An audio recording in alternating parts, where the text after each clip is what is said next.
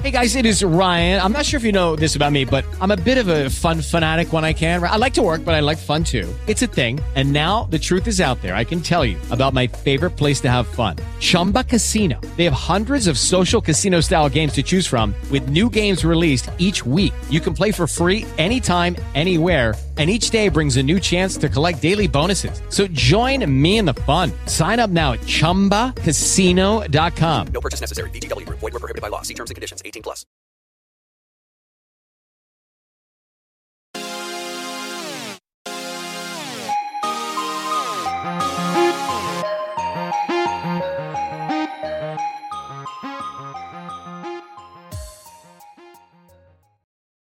Liberando su potencial. Hablando de potencial humano, ¿alguna vez se han preguntado a qué se debe la gran disparidad de resultados y desempeño entre una persona y otra? Una persona que percibe 250 mil dólares anuales no es 10 veces más astuta ni mejor que una persona que percibe 25 mil dólares anuales. ¿Por qué la diferencia de 10 veces sus ingresos? Y si tomamos a una persona que percibe dos y medio millones de dólares al año, ¿será esa persona 100 veces mejor, más astuta que la persona que gana 250 mil? Imposible.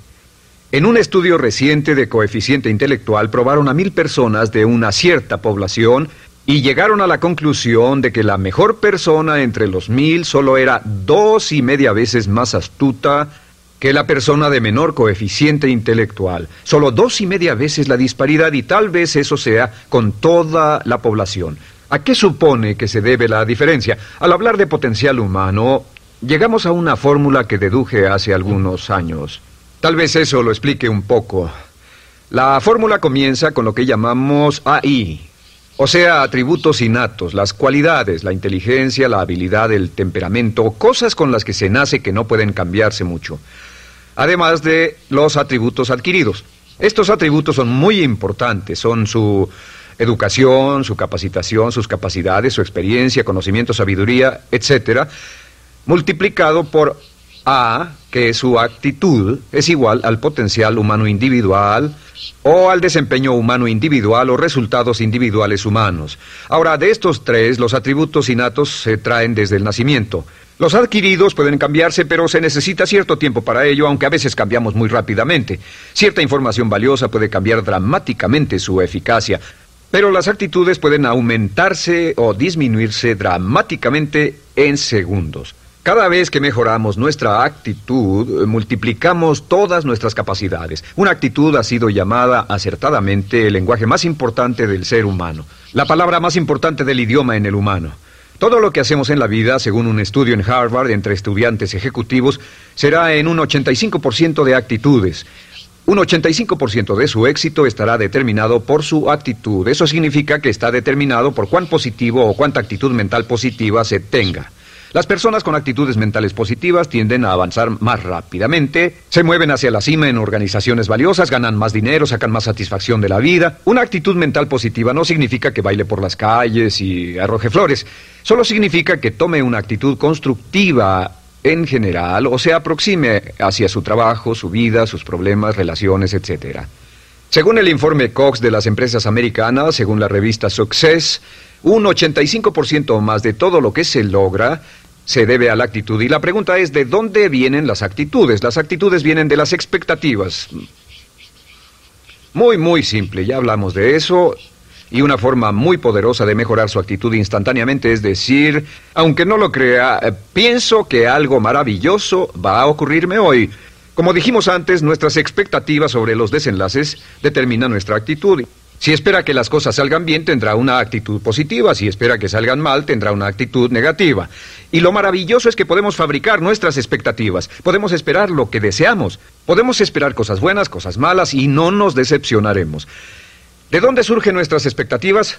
Nuestras expectativas surgen de nuestras creencias y de nuestros valores son el centro de los factores motivacionales de nuestra personalidad, nuestras creencias, y esto nos conduce a un entendimiento del potencial humano. Significa básicamente que nuestra actitud es una expresión externa de lo que está ocurriendo internamente, y esto es consistente con las leyes mentales. Con respecto a las creencias, cada uno de nosotros tiene muchas creencias en el fondo que los psicólogos llaman los conceptos propios. El concepto propio o su descubrimiento es considerado por muchos como el logro único y más importante para comprender el desempeño humano en el siglo XX. Yo estoy de acuerdo. El concepto propio es como si queremos usar una analogía militar, el centro de mando. O si queremos usar una analogía técnica, es el programa central de su computadora básica. Es un grupo de creencias, valores, actitudes, sentimientos, ideas, etcétera, almacenadas en el fondo de nosotros y son el resultado de casi todas las experiencias que hemos tenido en la vida. Y algunos investigadores dicen que el concepto propio comienza a formarse aún antes del nacimiento, pero el concepto propio, una vez colocado, precede, predice y determina sus niveles de eficacia y desempeño en todas las áreas de nuestra vida. El concepto propio se convierte en el centro de mando o el programa maestro. El concepto propio de este grupo de creencias determina lo que dirá, lo que hará, cómo actuará, cómo se siente y reacciona, etc. ¿Qué significa esto? Significa que todas las mejoras en su vida externa, todos los cambios en su realidad comienzan con un cambio en su concepto propio. Les voy a explicar lo que significa. Esta es una gráfica muy simple. Hablamos de potencial humano y decimos que la persona promedio usa un 10% o menos de su potencial. Según investigaciones, tal vez es mucho menos. El Instituto Stanford Brain en Santa Clara, California, estima que tal vez se aproxime a un 2%. Seremos generosos y diremos que la persona promedio usa un 10%. Significa que en los mejores casos la mayoría, como usted o yo, no usamos un 90% de nuestro potencial. Uno de los mejores filósofos, Oliver Wendell Holmes, dice que la tragedia de la persona promedio es que llegan a la tumba con su música aún por dentro. Aún están funcionando con mucho menos de su potencial total. Y esto es el potencial humano. Sabemos que existe una relación directa entre el potencial humano y el concepto propio. Pero como nuestros conceptos propios o nuestras estimaciones de nosotros mismos generalmente son mucho menores de lo que debieran ser, nuestro nivel de desempeño y eficacia también es menor. Sabemos que nuestro concepto propio es altamente subjetivo. ¿Qué significa esto? Significa que el concepto propio, lo que pensamos que es cierto sobre nosotros mismos, no está basado en la realidad, está basado en información que hemos tomado y aceptado como cierto, hasta el grado en que creemos lo que sea de nosotros mismos y se vuelve cierto para nosotros porque actuamos de una forma consistente con ello. Algunas personas que leen sus horóscopos y creen en horóscopos predicen su futuro. Hay algunas personas que toman la crítica y las opiniones de otros a quienes ni siquiera respetan y hacen suyas esas ideas dando un resultado muy negativo. Lo que piense, lo que acepte como cierto, se vuelve cierto para usted. También sabemos que como adultos tenemos una variedad de conceptos propios. Tenemos un concepto propio de cómo vestirnos, cuánto pesamos, lo que comemos, lo bien que podemos hablar en público, qué tipo de padres somos, qué tipo de hijos somos con nuestros padres, qué tipo de esposo o esposa somos, qué tipo de amante, de conductor. Lo interesante de manejar es que todos los hombres tienen un concepto muy positivo con respecto a esto. Las mujeres no entienden esto, pero los hombres eh, nacen con un genio inherente para manejar. Todos los hombres son choferes excelentes. Si no lo creen, todo lo que tienen que hacer las mujeres que están viendo esto es pensar en la última vez que trataron de corregir la forma de conducir de un hombre y recordarán que no obtuvieron buenas respuestas. ¿Cómo respondemos ante alguien que desafía nuestro concepto propio sugiriendo que no somos las personas que pensamos ser? Estamos a la defensiva, nos enfadamos, nos irritamos, es difícil que nos, que nos traten. Tenemos un concepto propio de lo creativos que somos, lo inteligentes, lo rápido que leemos, lo bueno que somos en los deportes, y si practicamos una gran variedad de ellos, tenemos un concepto propio para cada uno de ellos. Tenemos un concepto propio de lo bien que cocinamos, de lo bien que educamos a nuestros hijos, de lo bien que limpiamos nuestra casa, los autos que manejamos, etcétera, y también de lo que valemos por lo que ganamos. Es muy interesante saber que nunca ganamos más del 10% de nuestro concepto propio en ingresos. Nuestro concepto propio determina nuestro nivel de ingresos. Este nivel de concepto propio se llama zona de confort. Y aunque queramos más dinero, veremos que la tendencia humana natural de todas las actitudes es luchar por lograr entrar a la zona de confort y luego quedarnos ahí. Si ganamos un 10% por encima de nuestro concepto propio de ingresos, tendremos una necesidad imperante de deshacernos de ese dinero. Lo donaremos, lo gastaremos en forma extravagante y hasta lo perderemos si recibimos demasiado. Las personas que ganan la lotería siempre están quebradas a los dos o tres años. Queman el dinero porque ese dinero está más allá de su concepto propio. Si gana 10% o menos de su nivel de concepto propio, se descubrirá luchando, trabajará más duro, más tiempo, pensará en forma más creativa, buscará diferentes formas para aumentar sus ingresos o sus segundos ingresos. La única forma de mejorar cualquier parte de su vida, incluyendo sus ingresos, es aumentando el nivel del concepto propio de sus ingresos, comenzando a pensar en usted como si estuviera ganando más dinero. Si quiere bajar de peso, la única forma en que podrá lograrlo es pensando en que está delgado. Piense en usted mismo como una persona más delgada. Si quiere volverse una persona más popular, más amorosa, más feliz o más sana, comience a pensar una y otra vez en esas cosas hasta que se vuelvan parte de su nuevo concepto propio. Hablaremos de eso más adelante. Es una parte esencial de la programación de su mente hacia el éxito. Su concepto propio global está determinado por el promedio de sus conceptos propios en las áreas que considere importantes. Ahora, su concepto propio está formado de tres partes críticas. La primera parte del concepto propio es el ideal propio. El ideal propio es la persona que más desearía ser, es su idea de lo que constituye un ganador, es su, su visión ideal de lo mejor que puede ser usted. Nada más, una de las cosas que sabemos de las personas con éxito es que las personas con éxito tienen ideales propios muy claros, ideales claros de quién quieren ser en el futuro. Las que no tienen éxito tienen ideales muy vagos. El número dos es la autoimagen. La autoimagen es como un retrato de cómo se ve a sí mismo y lo que piensa de sí mismo. La autoimagen es el espejo interno, es como se percibe a sí mismo ahora en su desempeño actual, en forma cotidiana. La tercera parte es su autoestima. Su autoestima es cómo se siente consigo mismo. Cómo se siente consigo mismo es la fuerza motriz, el motor, la fuerza poderosa dentro de su subconsciente, es la fuerza de energía dentro de su concepto propio y determina casi todo lo que le pasa. La mejor definición de autoestima es cuánto se agrada a sí mismo. Cuánto se agrada a sí mismo como esposo, cuánto se agrada a sí mismo como empleado, cuánto se agrada a sí mismo como jefe, como inversionista, como orador profesional, como atleta, etcétera, según se agrade a sí mismo, su nivel de autoestima, su sentimiento emocional global respecto a cualquier área de su vida determina su desempeño y su eficacia en dicha área.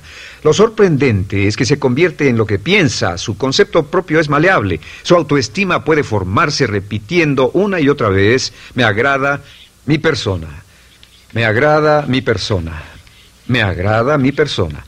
Me agrada mi persona, me agrada mi persona, me agrada mi persona. Entre más se repita, me agrada mi persona, me agrada mi persona, entre más lo repita una y otra vez, más crecerá su autoestima y entre más crezca su autoestima, más crecerá su concepto propio global. Cuando crezca su concepto propio global, su desempeño será mejor en todo lo demás que emprenda. Cada vez que diga, me agrada mi persona, me agrada mi persona, me agrada mi persona, me agrada mi persona, me agrada, será como bombearse psicológicamente. Todo lo que pase que haga que su autoestima suba hará que se comporte mejor. Todo lo que haga que su autoestima baje hará que se comporte peor, que cometa errores, que sea infeliz, etc. Un punto crítico de agradarse a sí mismo, sobre autoestima y agradarse a sí mismo, es que, número uno, nunca puede querer a nadie más de lo que se quiere a sí mismo. Que su nivel de autoestima es determinante de la calidad de relaciones que tenga con los demás. Y número dos, es que nunca puede esperar que nadie más lo quiera o respete más de lo que se respeta a sí mismo. Cuanto se agrade o se respete a sí mismo, determina sus actitudes hacia usted. Todas las escuelas de psicología actualmente están de acuerdo en el hecho de que depende de lo que usted realmente se quiera y se respete a sí mismo como un ser humano valioso e importante, tiene efecto sobre todo lo que le pase. Cuánto se agrade a sí mismo y lo que puede hacer es mejorar su autoestima diciendo me agrada mi persona, me agrada mi persona, me agrada mi persona, me agrada mi persona. Y esto nos lleva a la pregunta ¿de dónde viene el concepto de autoestima? Y descubrimos que la autoestima, descubrimos que el concepto propio es maleable, puesto que no nace con este concepto propio, no nace con ninguna idea sobre sí mismo, no nace con autoimagen ni autoestima, nace en cierto modo como potencial propio. Es la mejor forma de plantearlo. La persona promedio llega al mundo como potencial puro. Y no tiene el concepto propio de que todo lo que es ahora, todo sentimiento que tiene, toda actitud o valor, tuvo que aprenderlo en el transcurso de su vida. También sabemos que el niño llega al mundo con una necesidad imperante de amor y contacto. Y como una gran cantidad de investigaciones lo indican, necesitamos mucho amor y contacto durante toda nuestra vida, pero en especial durante nuestros años de formación, porque de niños aprendemos quiénes somos, cuánto valemos, si somos importantes, inteligentes, amorosos, chistosos. Ah, ah, todo esto lo aprendemos por la forma en que nuestros padres nos tratan. Si nuestros padres, nuestros parientes, tíos o tías, en especial nuestros padres, nos tratan como si fuéramos realmente importantes, crecemos pensando que somos realmente importantes, pero si nuestros padres no lo hacen, pasa algo más. Sabemos que los primeros años de vida son los más importantes para el desarrollo del concepto propio, que un niño comienza a partir de cero, el niño nace sin saber quién es él o ella. Son sumamente valiosos el primero, segundo, tercero, cuarto y quinto años de vida. Algunos psicólogos pensaban que eran los cinco primeros años, pero ahora dicen que son los tres primeros años. En sus tres primeros años de vida el niño aprende quién es y dicen que si se les da suficiente cantidad y buena calidad de amor en los tres a cinco primeros años, los prepara usted de por vida. Los coloca en una base sólida de autoestima y confianza en sí mismos, valor e importancia realmente. Existe una relación directa entre la calidad y la cantidad de amor y el desarrollo de una personalidad sana. Entre más amor, amor incondicional, reciba un niño en sus años formativos, más fuerte será la base de su personalidad. El reverso de la educación es que casi todos los problemas de psicosis, neurosis, perturbaciones de la personalidad y problemas de comportamiento surgen de los problemas que se tengan con el concepto propio. Ahora observemos a los adultos, aquí está nuestra personalidad adulta, si nos observamos podemos llegar a reparar nuestras bases, por así decirlo, repitiéndonos una y otra vez, me agrada mi persona, me agrada mi persona, me agrada mi persona, y llevamos ese concreto reparador hacia la base de nuestra personalidad. Los niños necesitan el amor como las rosas necesitan la lluvia. Los niños que carecen de amor a menudo mueren por escasez de amor. Es una enfermedad llamada marisma. Ahora, ¿qué más sabemos sobre los niños? Sabemos que los niños llegan al mundo con dos atributos notables. El primero es que no sienten temor. Los niños nacen sin temores. No temen a nada excepto a caerse y a los ruidos fuertes. Y esto se expresa en sus actitudes yo puedo. Los niños llegan al mundo pensando que pueden hacer cualquier cosa, y quien haya criado a un niño hasta la edad de 3, 4 o 5 años sabe que debe pasar esos primeros años evitando que se maten, porque son como pilotos japoneses, porque no le tienen miedo a nada. Su segundo atributo es que llegan al mundo totalmente espontáneos. Dicen lo que quieren, hacen lo que quieren, son totalmente desinhibidos. Totalmente. Ellos no, no temen hacer nada de lo que desean y esto se expresa en su actitud no quiero. No tengo que hacerlo. Si ha tratado de controlar a un niño, lo habrá visto. Lo primero que dicen cuando comienza a darle órdenes, lo primero que aprenden es no, no, no tengo que hacerlo. Claro, a veces cambiamos sus mentes de una u otra forma, pero estos son los dos atributos con los que los niños llegan al mundo. Llegan al mundo sin temores y desinhibidos. ¿Qué significa esto? Significa que nuestro derecho innato natural es no ser temerosos y ser desinhibidos. Y solo cuando podemos crear la misma situación en nuestra vida adulta, cuando no tememos y somos desinhibidos, nos sentimos a gusto con nosotros mismos. Las mejores organizaciones, las mejores compañías son las que crean un ambiente donde nos sentimos sin temores y sin reservas para ser nosotros mismos y para hacer lo mejor de nosotros. Al crecer descubrimos que los niños aprenden de dos maneras. La primera es por imitación. Imitan a uno o a ambos padres, en especial al padre dominante. Algunas veces el padre dominante cambiará cuando crezca el niño y a veces los niños imitan al padre, a veces a la madre, pero aprenden por imitación. Muchas características y hábitos que tenemos como adultos los aprendimos de nuestros padres. ¿Alguna vez ha tenido la oportunidad ¿Ha tenido la ocasión de gritarle o reñirle a uno de sus hijos? Verá que le dice las mismas cosas que le dijo su padre a usted cuando era niño. Así que imitamos. A veces imitamos su caminar, a veces su forma de hablar, a veces imitamos sus valores, sus creencias, etc. Aunque esos valores y esas creencias no tengan ningún valor. ¿Por qué? Porque nuestros padres eran así cuando nosotros éramos niños. La segunda forma en que aprendemos es pasando de la incomodidad, lo que no se siente bien, hacia la comodidad. Freud llamó a esto el principio del placer. O sea que nos movemos hacia aquello que nos hace sentir cómodos, lo que nos da placer, lo que nos hace sentir bien con nosotros.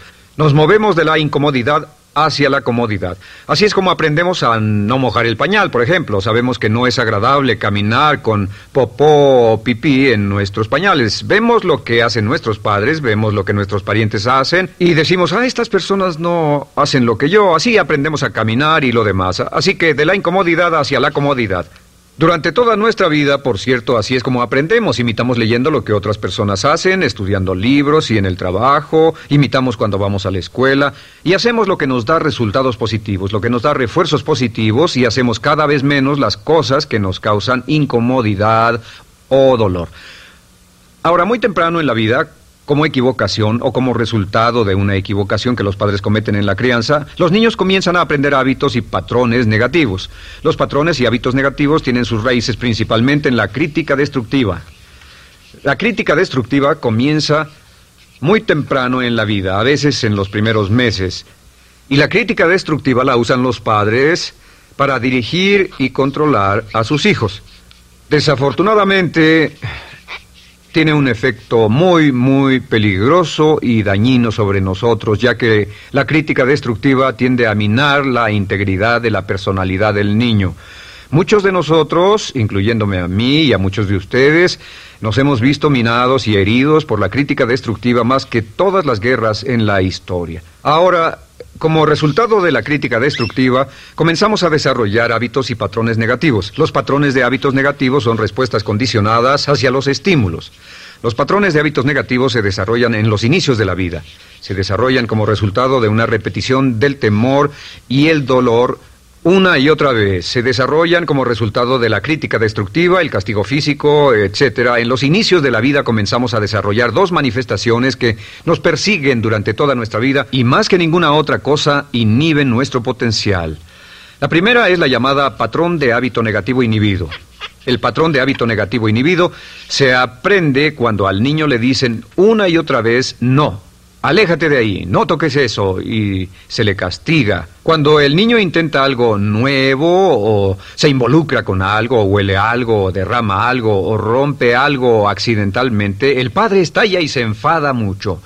Como ven, el niño está impulsado por la curiosidad insaciable de explorar su mundo y lo que pasa es que cuando lo explora o se interesa y echa a perder algo, si el padre reacciona golpeando al niño, el niño comienza a pensar cada vez que intento algo nuevo, cada vez que intento algo diferente, cada vez que voy más allá de mis límites, cada vez que me salgo de mi zona de comodidad, cada vez que no juego sanamente, me golpean, me castigan, me lastiman, me envían a mi alcoba y me siento mal. Y muy pronto el niño desarrolla el sentimiento de no puedo, no puedo, no puedo. Cada vez que trato algo diferente, me castigan. No puedo, no puedo, no puedo. Es como la respuesta de Pavlov. Eh, Pavlov sonaba la campana y le daba de comer a un perro, y el perro salivaba y Pavlov alimentaba al perro. Mientras sonaba la campana, el perro salivaba y siguió haciendo eso, y después Pavlov solo sonaba la campana y el perro salivaba. Lo que pasa en la vida adulta es que esto crea lo que llamamos temor al fracaso. El temor al fracaso es una respuesta condicionada a un proceso de crítica destructiva que ocurre en los primeros cinco o seis años de la vida. El temor al fracaso automáticamente nos activa, nos sentimos ansiosos, tensos, intranquilos, sentimos presiones y estrés en nuestro plexo solar, sentimos ganas de retirarnos del evento y el temor al fracaso es la razón principal por los fracasos en la vida adulta. Es la razón principal por la que evitamos cumplir plenamente nuestro potencial. De hecho, todos los patrones de hábitos negativos se experimentan en el cuerpo físico. Puede saber cuál es un patrón de hábito negativo porque se siente en el cuerpo físico, precisamente. El patrón de hábito negativo inhibido, el temor al fracaso, el no puedo, ocurre primero que todo en el plexo solar. ¿Ha tenido la ocasión donde debe hablar frente a un grupo, debe ir a una revisión de su desempeño debe hacer una llamada determinante? Primero su plexo solar se aprieta. Si el temor continúa, su respiración se acelera. Su corazón comienza a latir apresuradamente, su frecuencia respiratoria aumenta y le duele la cabeza como migraña en la parte frontal, su garganta se le cierra y no puede hablar y se le seca la boca por completo y como se pone tan tenso y asustado va corriendo al baño. Estas son todas las manifestaciones. No hay peligro físico, pero sí peligro psicológico, una respuesta condicionada. Cuando sentimos estas cosas, la tendencia es retirarse de la situación que las ocasiona y es la razón por la que no logramos mucho si retrocedemos. Es muy importante el segundo patrón de hábitos negativos es el compulsivo. El patrón de hábito negativo compulsivo se aprende cuando a los niños se les dice una y otra vez, más vale que lo hagas. Si no lo haces, tendrás problemas o me las pagarás. A los niños se les convierte en eh, eh, recipientes del amor condicionado. Los padres no intentan hacer esto, pero lo que hacen es sugerirle al niño, no te amo. Por lo tanto, no estás a salvo, a menos y hasta que hagas lo que yo quiero. El niño crece sintiendo, tengo que hacer lo que quiera mi mamá. Debo complacerla, debo complacer a papá, debo complacer a los demás, debo complacer a mis parientes y a veces debo complacer a mis semejantes, debo complacer a mis maestros, debo complacer a todo el mundo y crecen con esto, debo, debo, debo, debo. No puedo hacer lo que quiero hacer, debo hacer lo que complace a las demás personas. Este patrón de hábito negativo muy temprano en la vida se traduce en el temor al rechazo. El temor al rechazo lo experimentan los hombres como adultos como un comportamiento tipo A. Hablaremos del comportamiento tipo A posteriormente. El comportamiento tipo A es una necesidad compulsiva o excesivamente compulsiva de complacer de algún modo a alguien sin normas de comportamiento, prácticamente sin pensarlo. El temor al rechazo nos impulsa, nos hace muy muy sensibles a las necesidades de los demás. Hacemos cosas que otras personas quieren, no hacemos lo que nosotros queremos. Siempre estamos tratando de complacer a los demás, tenemos preocupaciones o nos importan las opiniones, sentimientos y actitudes de otros hasta el punto donde ocultamos nuestras necesidades. El temor al rechazo se siente en la columna del cuerpo se divide el cuerpo a la mitad y se siente hacia abajo en la mitad posterior del cuerpo. El primer lugar donde comienza a sentirse el temor al rechazo es generalmente en los hombros y el cuello. Nos sentimos entumidos, duros, tensos. Cuando tenemos mucho que hacer sentiremos un estrés tremendo en la columna. Los músculos se estiran en la parte posterior. A veces se manifestará como flebitis y venas varicosas y a menudo nos darán dolores de cabeza en la parte posterior de esta porque las arterias carótidas que llevan la sangre hasta la cabeza los músculos a su alrededor se contraen y la cantidad de sangre que fluye hacia la cabeza fluye más lentamente y se siente un terrible dolor de cabeza en la parte posterior. Estos dos temores, los patrones de hábitos negativos compulsivos, el compulsivo y el inhibitorio, son resultado de la crítica destructiva, el gran destructor de la personalidad que nos persigue durante toda la vida. Y lo maravilloso de todo esto es que como son patrones de hábitos aprendidos, podemos olvidarlos. Podemos acabar con el temor al fracaso que nos detiene, podemos acabar con el temor al rechazo que hace que hagamos cosas que complacen a los demás en vez de complacernos a nosotros, trabajando con nuestra propia autoestima, porque existe una relación inversa entre la autoestima y el patrón de hábitos negativos. Porque entre más se agrade a sí mismo, menos teme al fracaso. Entre más se agrade a sí mismo, menos teme al rechazo. Entre más se agrade a sí mismo, menos temerá a cualquier cosa. Y si sigue repitiendo, me agrada mi persona, me agrada mi persona, me agrada mi persona una y otra vez, si sigue diciendo esto, con el tiempo su autoestima sube más y más y más y más y sus temores desde luego bajan. Cuando su autoestima sube, sus temores van en dirección opuesta. Ahora, ¿cómo enfrentar la crítica destructiva si debe criticar a otras personas? Pues eso es muy simple. Muchos padres nos han preguntado eso. ¿Cómo se controla a los niños? Una de las claves para controlar a los niños es dirigirlos para que hagan algo constructivo en lugar de hacer algo destructivo.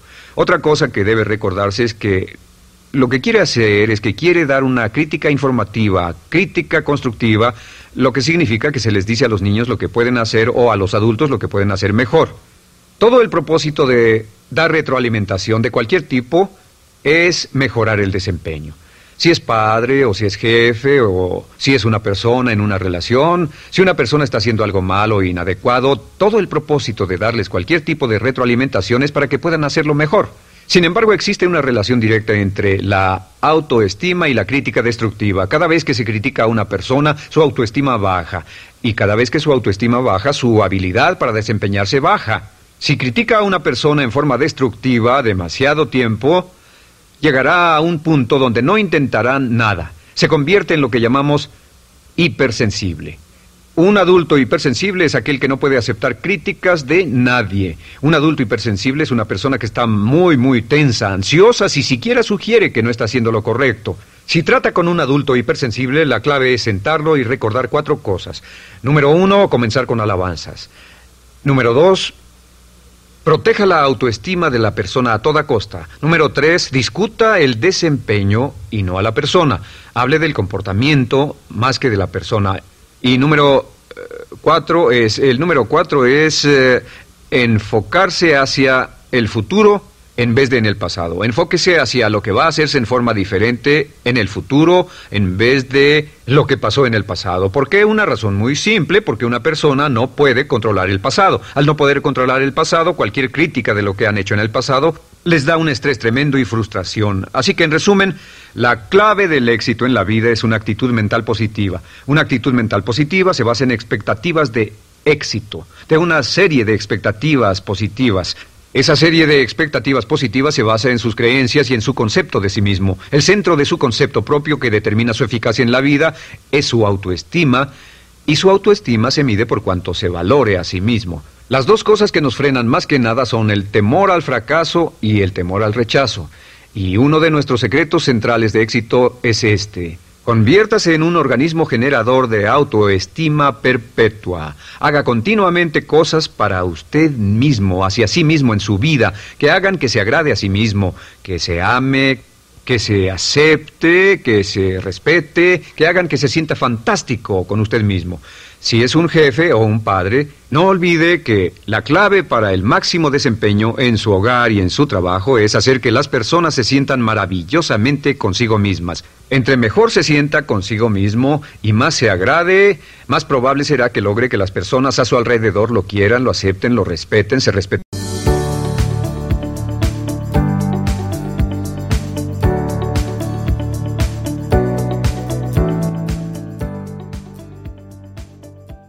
Guys, it is Ryan. I'm not sure if you know this about me, but I'm a bit of a fun fanatic when I can. I like to work, but I like fun too. It's a thing. And now the truth is out there. I can tell you about my favorite place to have fun Chumba Casino. They have hundreds of social casino style games to choose from, with new games released each week. You can play for free anytime, anywhere and each day brings a new chance to collect daily bonuses. So join me in the fun. Sign up now at ChumbaCasino.com. No purchase necessary. Group. Void were prohibited by law. See terms and conditions. 18 plus.